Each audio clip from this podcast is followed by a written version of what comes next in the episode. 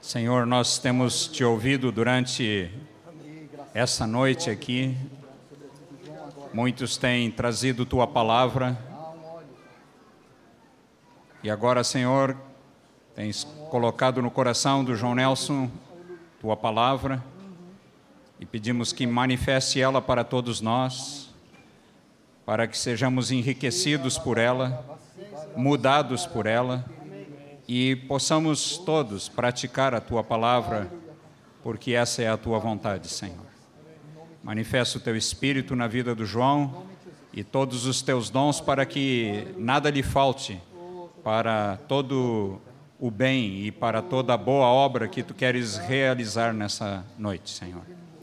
Glorifica teu nome, Senhor, por meio do teu servo. Em nome de Jesus. Amém.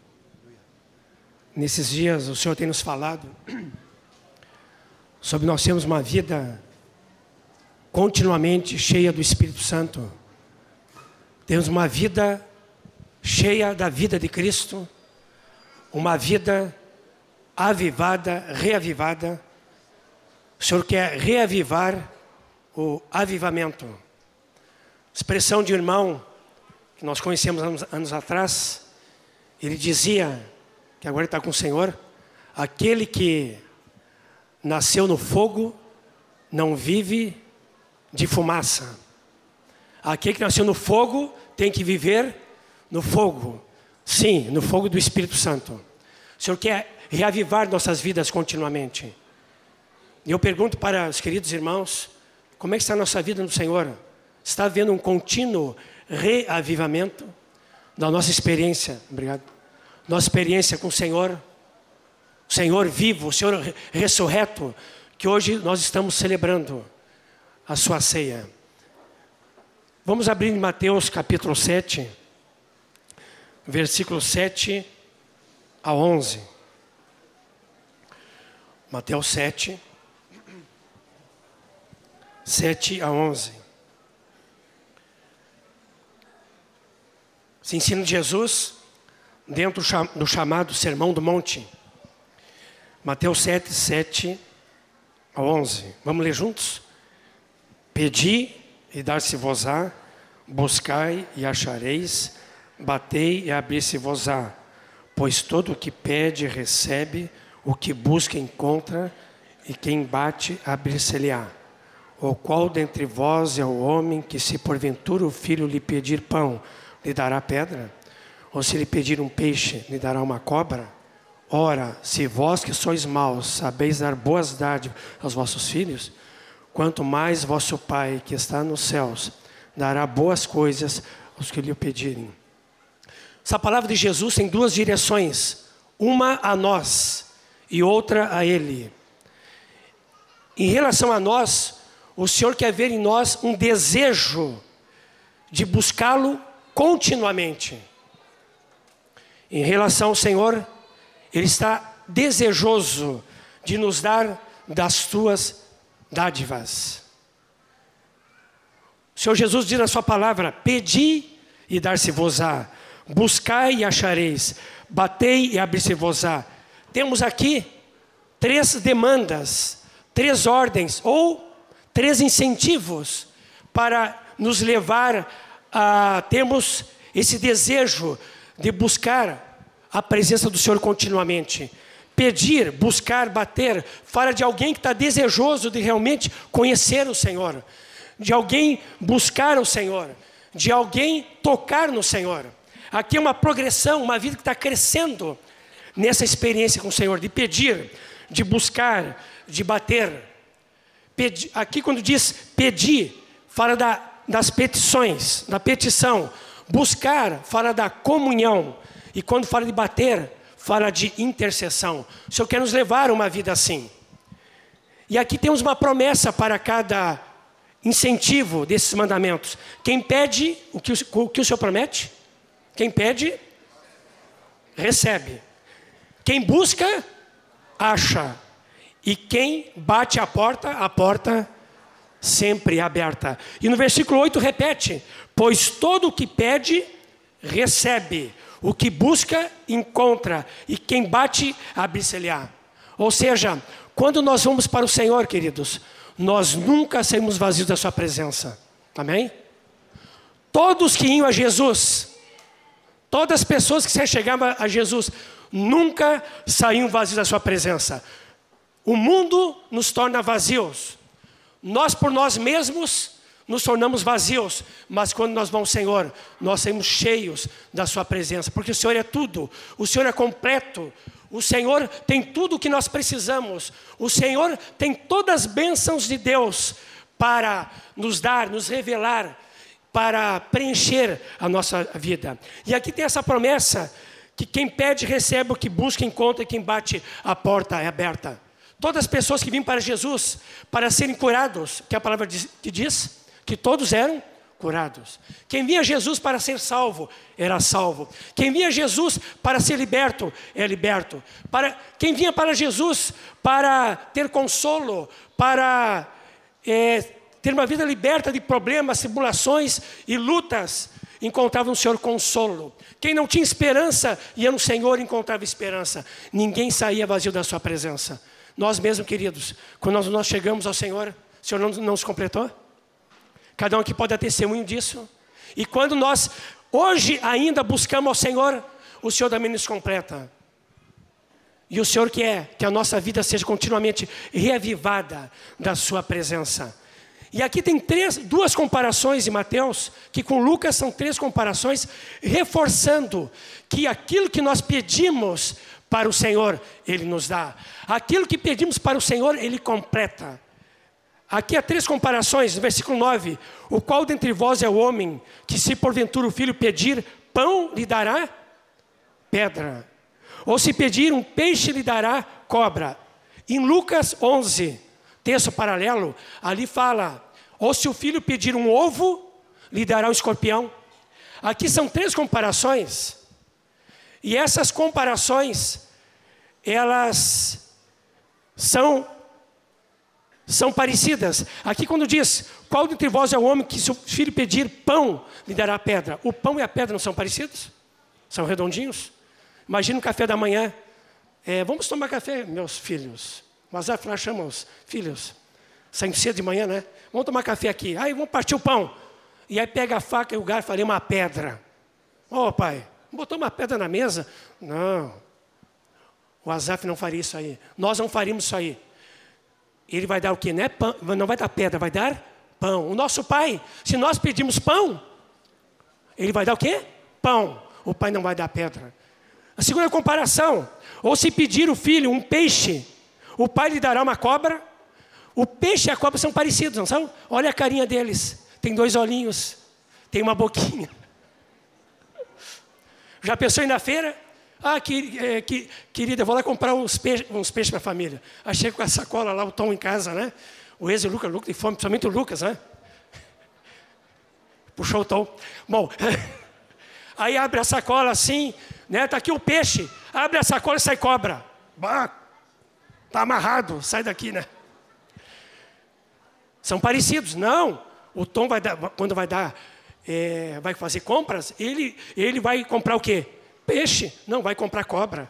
A terceira comparação que está em Lucas, capítulo 11, é o ovo e o escorpião. Por quê? Porque tem um ovo de galinha, ovo de qualquer bicho aí, e tem o ovo de escorpião, são parecidos. Eu confessei hoje de manhã que eu gosto muito de ovo, você sabe disso. Tudo que é doce, ligado a ovo, assim, é bom. Então imagina, eu digo, Silene, me frita um ovo aí. E ela pega um ovo e vai bater aquele ovo, e quando bate o ovo sai um escorpião de dentro. Não, não, não, eu não faria isso. E eu também não ia comprar ovo de escorpião, eu ia comprar ovo, ovo para comer mesmo, né? Ovo de galinha, ovo de avestruz, né? Para quem gosta de uma, uma coisa bem assim, light, light, né? Mas queridos, o pai Deus, o que nós pedimos para Ele, Ele vai dar aquilo que nós precisamos. Há muitas pessoas que desconfiam de Deus. Será que Deus vai dar mesmo o que eu estou pedindo para Ele? Ah, isso é a voz de Satanás. Porque aqui nós pedimos, Ele dá. Quantos aqui estão orando, por exemplo, pedindo cura? Ah, será que o Pai vai me curar? Acho que não. Ele vai curar. Quantos que vão estar pedindo uma libertação da sua vida, de vícios, de problemas? E pede para o Pai, então, livrar desses problemas. E pergunta: será que Ele vai me livrar? Eu? Uma pessoa tão difícil. Não, se, se tu pedires ao Senhor, Ele vai trazer libertação. Se alguém pede para ser salvo diante, ser salvo, e ora para ser salvo, e pergunta, mas será que Ele pode me salvar? Eu, esse pecador? Não, se está pedindo, Ele vai te salvar, porque quem vai ao Senhor nunca sai vazio da sua presença. Ele tem alegria em se dar, Ele é generoso, Ele é bondoso. Aqui completa esse texto dizendo no versículo 11, Vamos, vamos ler juntos? Ora, se vós que sois maus sabeis dar boas dádivas aos vossos filhos, vamos dizer bem alto agora? Quanto mais vosso Pai que está nos céus dará boas coisas ao que lhe pedirem? Quais são essas boas coisas que nós pedimos, que o Pai dá? Ah, se nós pedimos, tudo nós pedimos para Ele, Ele vai dar para nós: cura, libertação, salvação, ele vai dar para nós essas que diz boas coisas. No texto paralelo de Lucas, não diz boas coisas, ali diz, sabe o quê? O Espírito Santo. Ora, se vós que sois maus sabeis dar boas dádivas aos vossos filhos, quanto mais vosso Pai que está nos céus dará boas coisas, diz em Mateus. Mas em Lucas diz, o Espírito Santo, a quem? Aos que lhe pedirem. A maior dádiva que o Pai pode dar, a melhor coisa que o Pai pode dar, sabe o que é, queridos? É o Espírito Santo.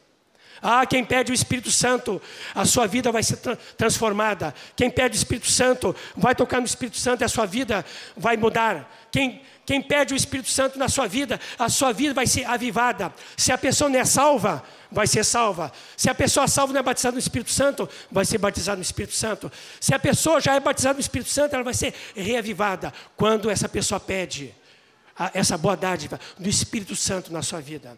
Nós temos um exemplo na palavra de Deus de uma mulher. Que essa mulher é chamada a cura de uma mulher enferma. E essa mulher é um exemplo de alguém que buscou a Jesus, tocou em Jesus e a sua vida foi transformada. Nós encontramos, nós não vamos ler, eu vou citar apenas os detalhes dos três textos, vocês lêem em casa.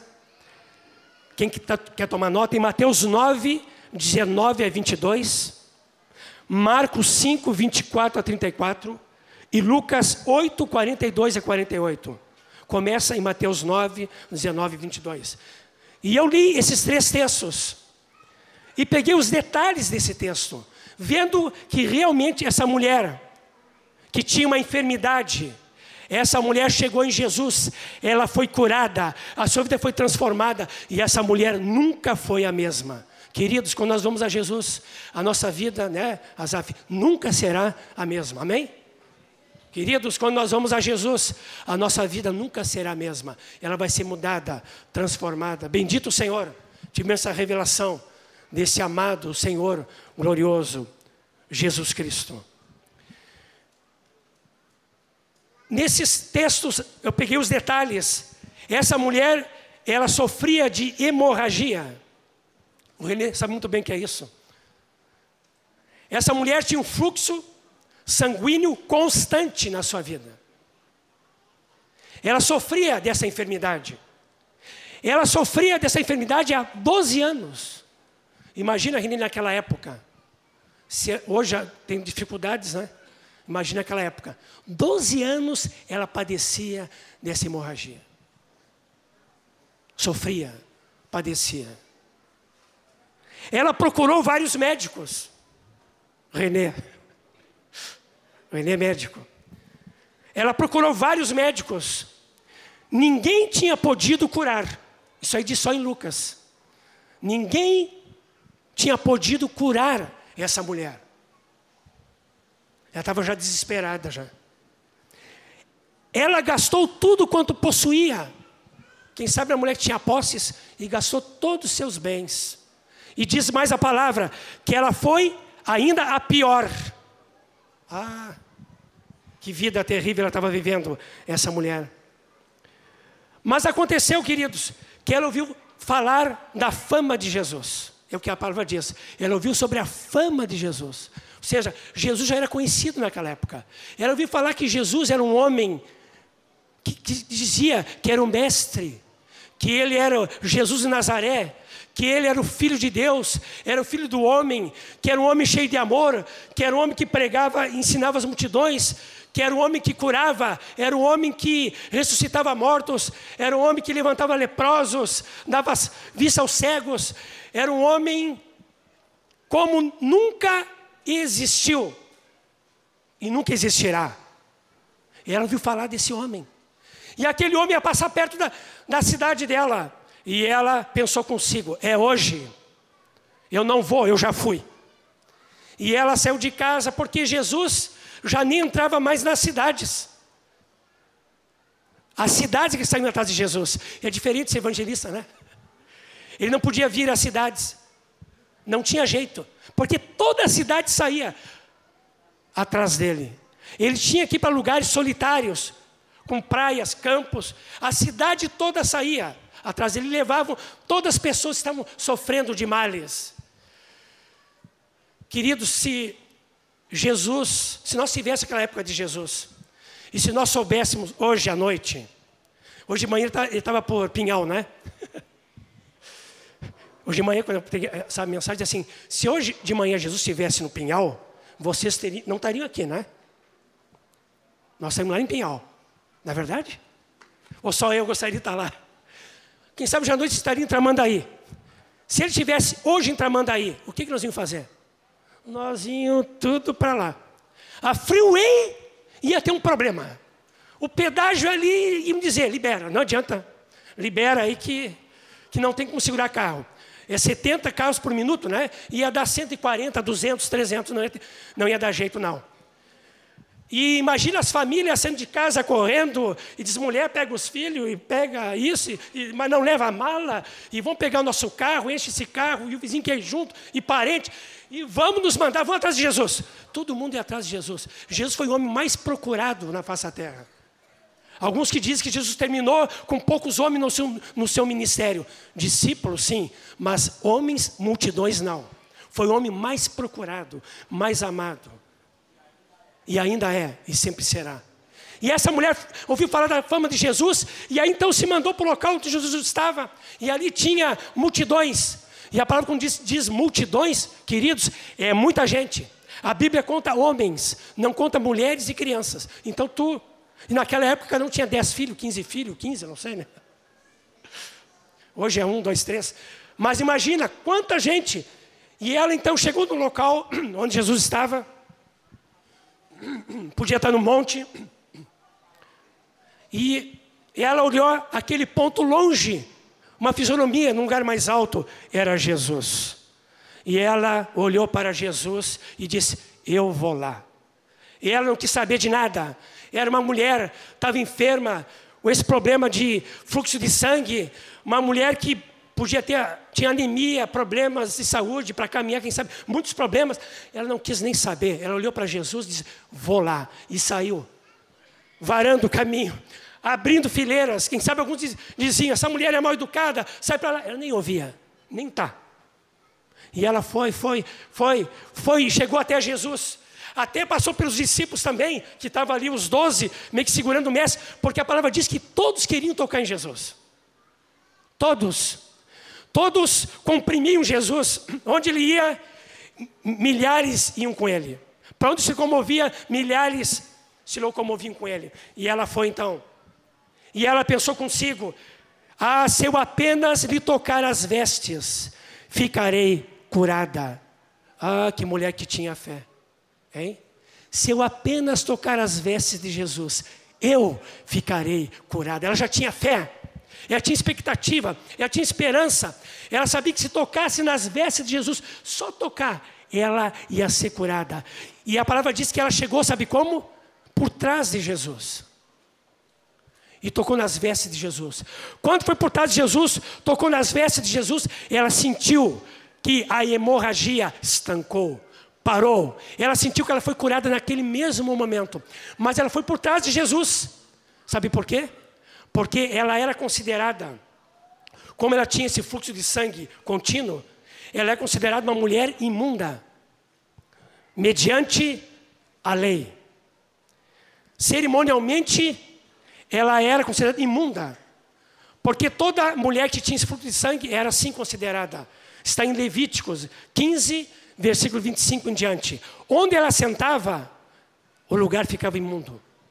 Onde ela deitava, o lugar ficava imundo. Imagina, ela sentia essa, que ela era imunda. Ela sentia que era rejeitada. As pessoas não queriam ficar perto dela. Se uma pessoa sentasse onde ela sentava, sabe que essa pessoa também era considerada, sabe o quê? Imunda. Ela era imunda e deixava os outros imundos. Terrível isso.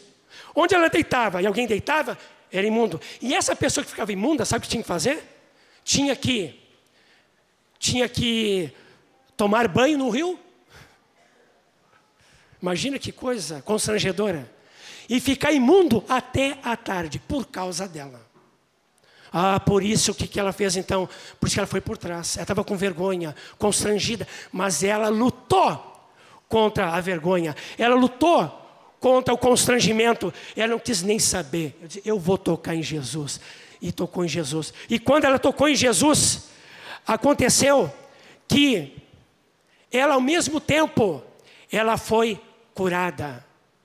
Ela sentiu que no seu corpo houve sanidade, que ela foi liberta, que ela naquela hora deixou de ser uma pessoa imunda, que ela viu que estava agora curada.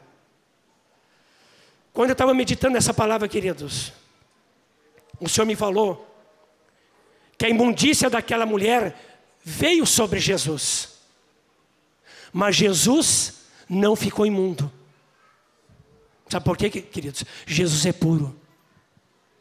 Todo que vai Jesus, a Jesus é imundo e toca em Jesus com as suas enfermidades, com seus pecados. Toca em Jesus que é puro. A pessoa que é imunda fica pura. Porque Ele tomou todas as nossas enfermidades, tomou todas as nossas dores, tomou todos os nosso, nossos problemas, tomou todas as nossas impurezas, tomou toda a nossa imundícia. Nós tocamos nele, nós somos curados. Nós, nós não somos mais imundos. E o Senhor, que pela lei deveria ficar imundo, o Senhor não ficava imundo. Sabe por quê? Porque o nosso Senhor é puro. O nosso Senhor é santo. Ah, queridos, quando nós vamos ao Senhor com nossos pecados e nós tocamos em Jesus, os nossos pecados vão sobre Ele, mas Ele não é pecador, porque Ele é santo. Nós, com nossas imundícias, quando nós vamos a Jesus, tocamos nele, Ele não fica imundo, Ele nos purifica, porque o Senhor é puro, o Senhor é santo. Quando nós vamos com nossas lutas, nossos problemas, nossas tribulações, Ele foi tentado em todas as coisas. Quando nós tocamos nele, os nossos problemas não ficam para Ele, porque Ele é um Senhor que nos traz liberdade e nós somos libertos. Ah, que experiência essa mulher teve. E a palavra diz que então ela tocou em Jesus. Se eu apenas tocar as vestes, ficaria curada. E ela foi curada. E Jesus perguntou: Quem me tocou? Os discípulos riram. Mestre, todos se empurram, todos se com, te comprimem. A palavra diz nos evangelhos que todos procuravam tocar em Jesus. E mestre, e tu pergunta quem te tocou? E começaram a rir. Quem sabe algum, alguns pensarem, o mestre está com insolação. É muita gente. Os parentes já não pensaram uma vez isso aí? Está fora de si. E ele insistiu. Não. Não. E olhando ao derredor, disse assim: ele começou a olhar em volta e disse: ele insistiu, alguém me tocou, porque senti que de mim saiu poder.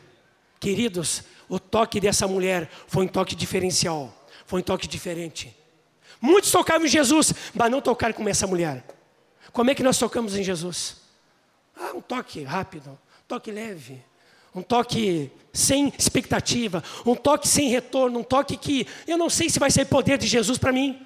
Se tu vai com esse pensamento, com essa falta de fé, não vai sair nada de Jesus.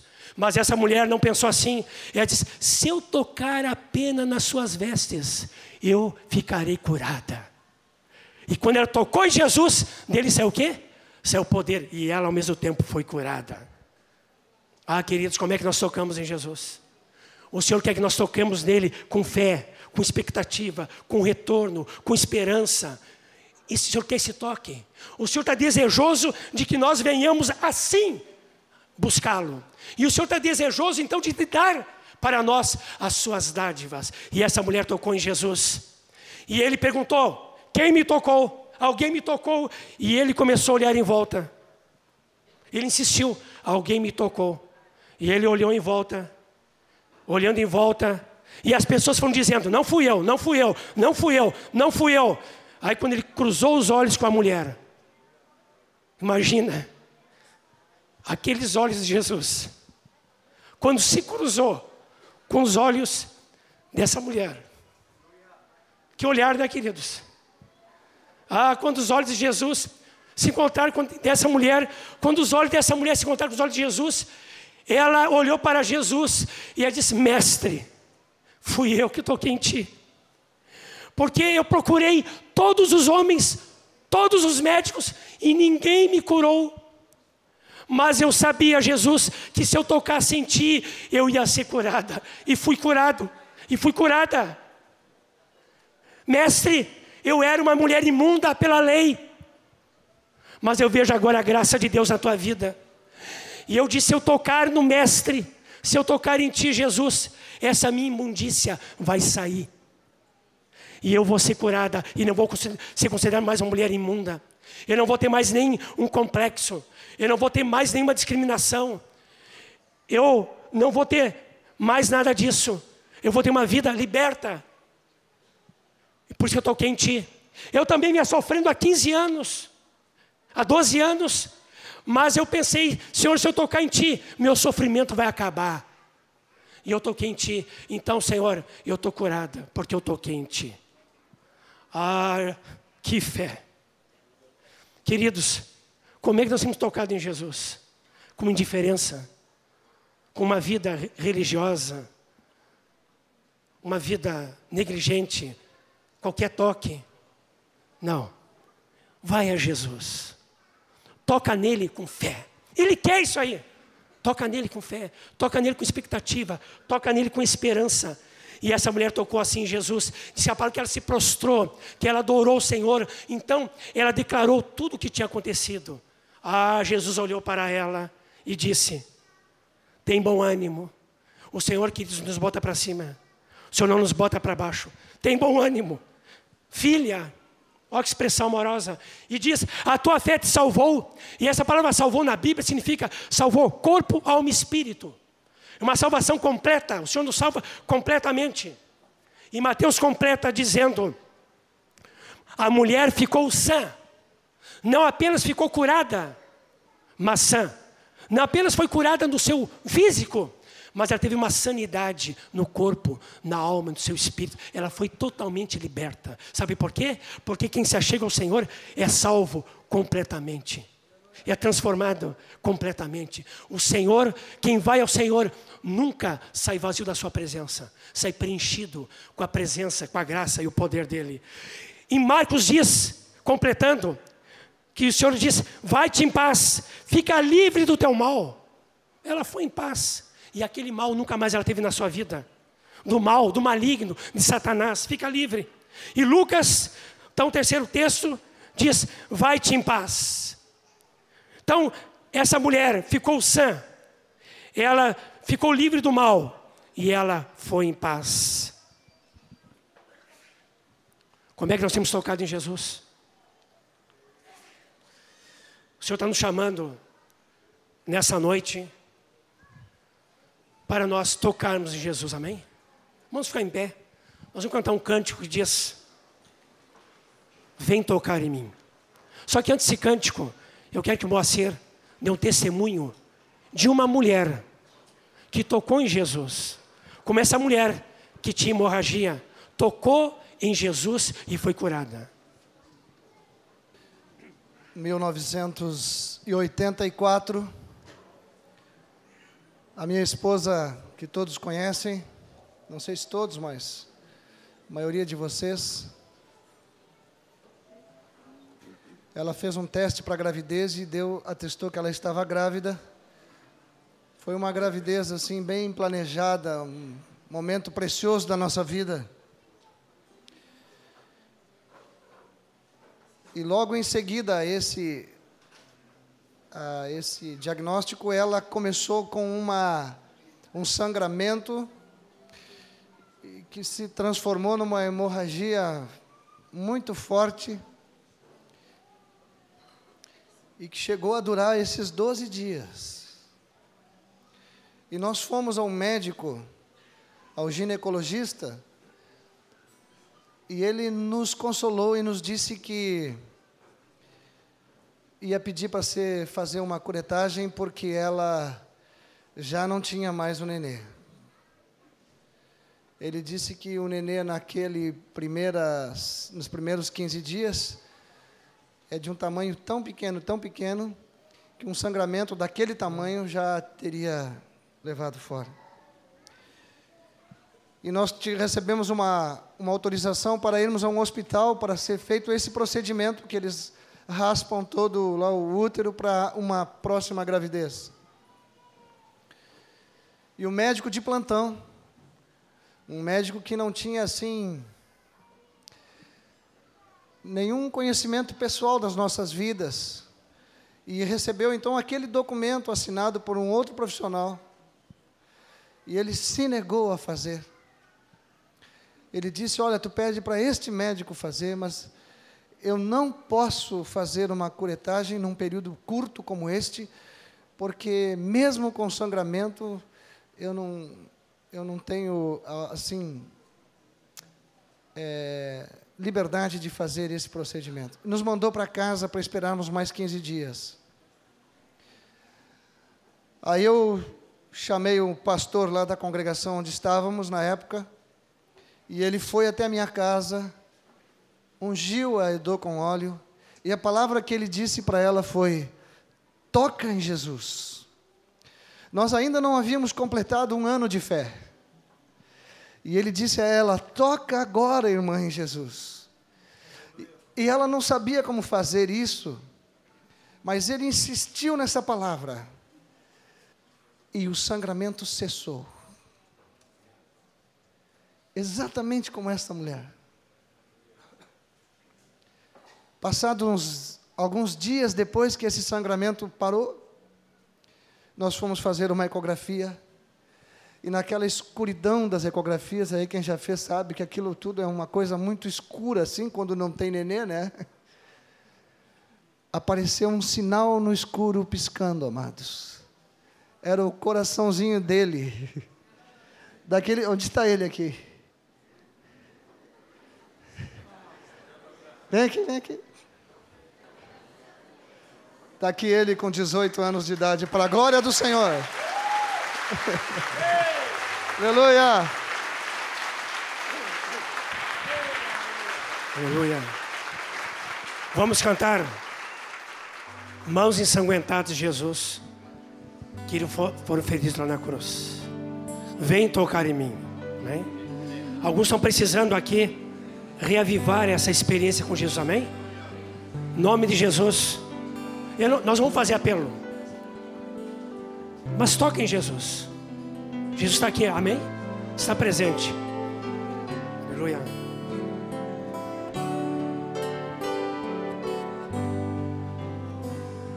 Mãos ensanguentadas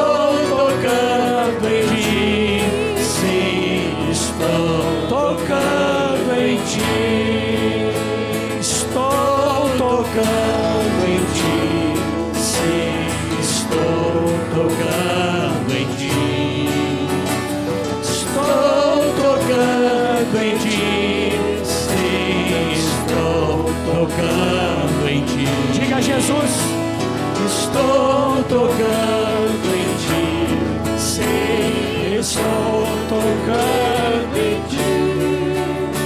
Estou tocando em ti. Sim, Estou tocando em ti. Ora ao Senhor, tocamos em ti, Jesus. Tocamos em ti, Senhor, das tuas vestes. Ó Senhor, tocamos em ti, Jesus. Salva-nos, Senhor. Cura-nos, liberta-nos, aviva-nos. Comece a clamar ao Senhor. Começa a mulher, começa a clamar ao Senhor. E toca no Senhor.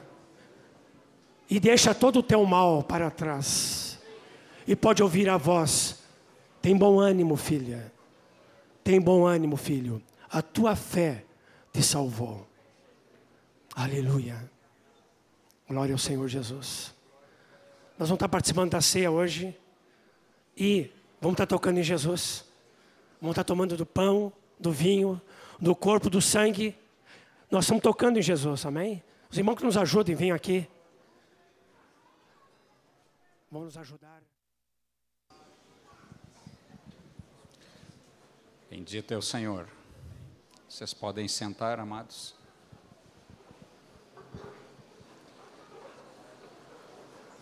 Continuamos meditando nesta palavra que João nos trouxe. Fiz uma pergunta ao Senhor quando cantava. O texto ali que cantamos diz: Vem tocar em mim.